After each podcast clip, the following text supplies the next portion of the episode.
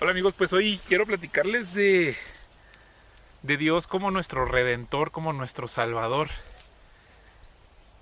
Pues de qué nos está salvando Dios, ¿no?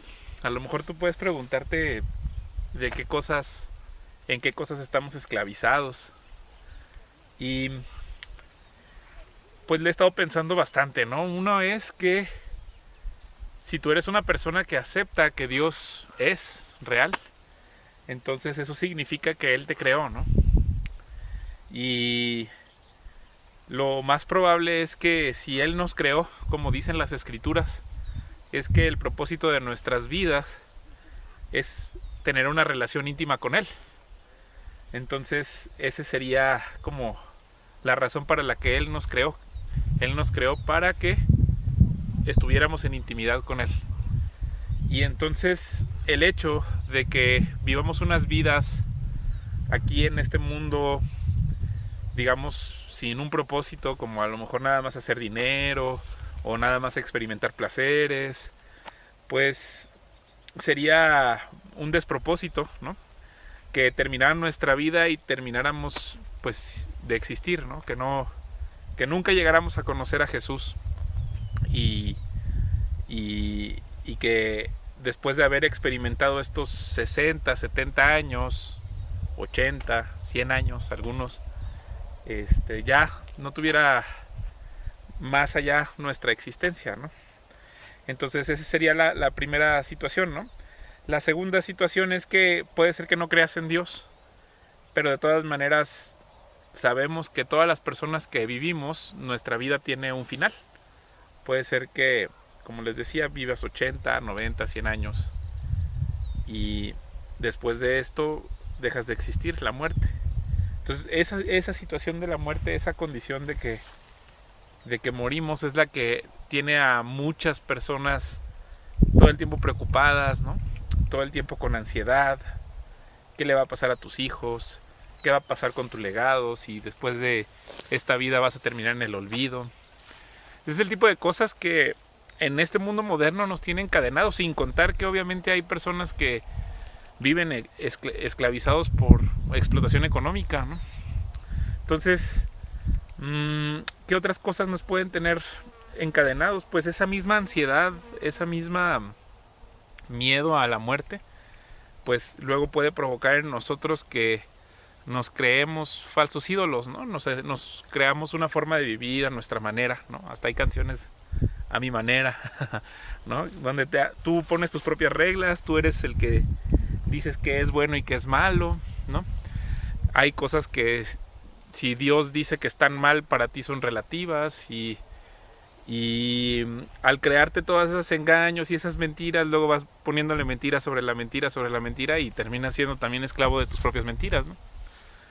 Entonces, a ver, somos esclavos de nuestro miedo a la muerte, somos esclavos de que si nosotros quisiéramos tener una relación con Dios, nos damos cuenta que eh, no podríamos cumplir con esa perfección porque, porque pues, somos humanos, ¿no? Entonces, en cual, todo el tiempo estamos nosotros buscando nuestros propios caminos de maldad, todo el tiempo estamos nosotros buscando hacer la manera, las cosas a nuestra propia forma, estamos buscando hacerle daño a alguien o nada más experimentar placer para nosotros mismos, fomentando nuestro egoísmo.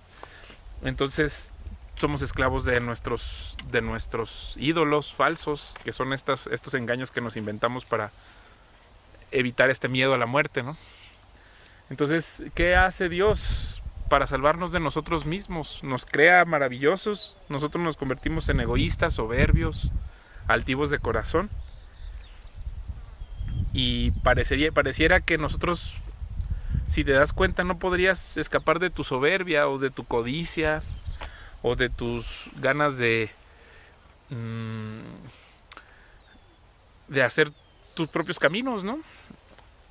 ¿Qué hace Dios? Pues Él lo resuelve, ¿no? Él se hace hombre primero para cumplir con la ley y a través de su sacrificio Él hace un pago, un pago por nosotros, porque nosotros como no podemos cumplir con la ley, pues Él la cumple por nosotros y entonces dice, con mi sangre pago el precio de la vida de todos los humanos que quieran aceptar este regalo.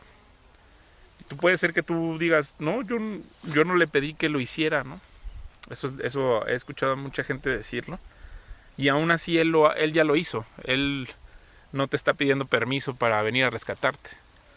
Lo único que está haciendo es, viene, hace el rescate y después de rescatarte, pues te ofrece esta invitación para vivir en intimidad con Él. Por eso decimos que Él es nuestro redentor y nuestro salvador, porque no es algo que nosotros hayamos hecho, no hay nada que nosotros podamos hacer para salvarnos a nosotros mismos. Y sin embargo, Él, además de crear el mundo y crearnos a nosotros, Él tiene esta bondad maravillosa de hacerse hombre para venir por nosotros, ¿no? Y que vivamos en intimidad con Él. Esa es la razón por la que le decimos que es nuestro Salvador, nuestro Redentor porque a lo mejor nosotros estábamos metidos en las cadenas de nuestro propio egoísmo, puede ser vicios. Ahora, una persona que está metida en su maldad, en su camino de maldad, pues es difícil que se salga porque ya cuando estamos hablando de una esclavitud espiritual, pues no es una esclavitud con grilletes, con cadenas, ¿no? es como una persona que está presa en la cárcel, que ese también es otro tipo de esclavitud de la cual Él nos libera, ¿no?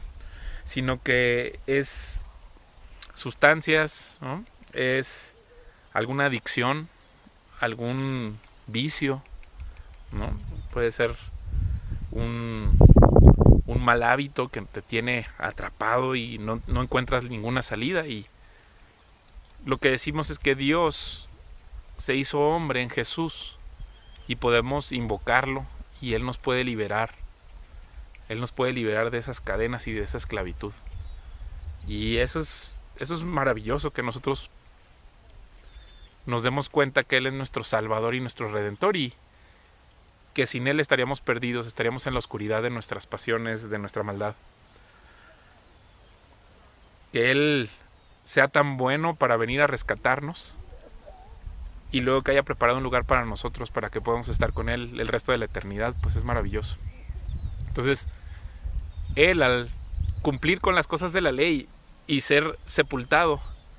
Y luego levantado de entre los muertos, resucitado Jesús, pues nos dice que Él tiene el poder también para resucitarnos a nosotros de la muerte. Entonces ahí es donde decimos, pues qué miedo le puedes tener a la muerte si Jesús es contigo, si Jesús, hecho Cristo, Mesías, ungido, hecho Rey, se levantó de entre, los, de entre los muertos y además nos promete a nosotros que nos vamos a levantar con Él después de esta muerte, pues entonces ya las personas que somos creyentes normalmente no tenemos miedo a la muerte. Sabemos que es un paso más para luego resucitar, ser levantados y ser limpiados por su sangre y estar con Él. Entonces ya, ya no hay una enfermedad que nos dé miedo, ya no hay una muerte que... ¿Dónde está muerte tu aguijón, no? ¿O dónde está sepulcro tu victoria? Porque pues Jesús es victorioso sobre la muerte, ¿no? Y entonces ya eso es lo que nos libera a nosotros de una esclavitud espiritual. Entonces ya no nos importa en realidad cómo sea el mundo que nos trate, cómo sean las injusticias. Vemos en Él la promesa eterna de que vamos a habitar con Él en la Jerusalén celestial. Entonces aquí podría estar hablando de esto todo el tiempo, pero mejor ya le corto, les agradezco mucho. Y pues hice aquí el esfuerzo de venir a una presa aquí en Durango. Vean qué bonito está. Y pues gracias por escucharme.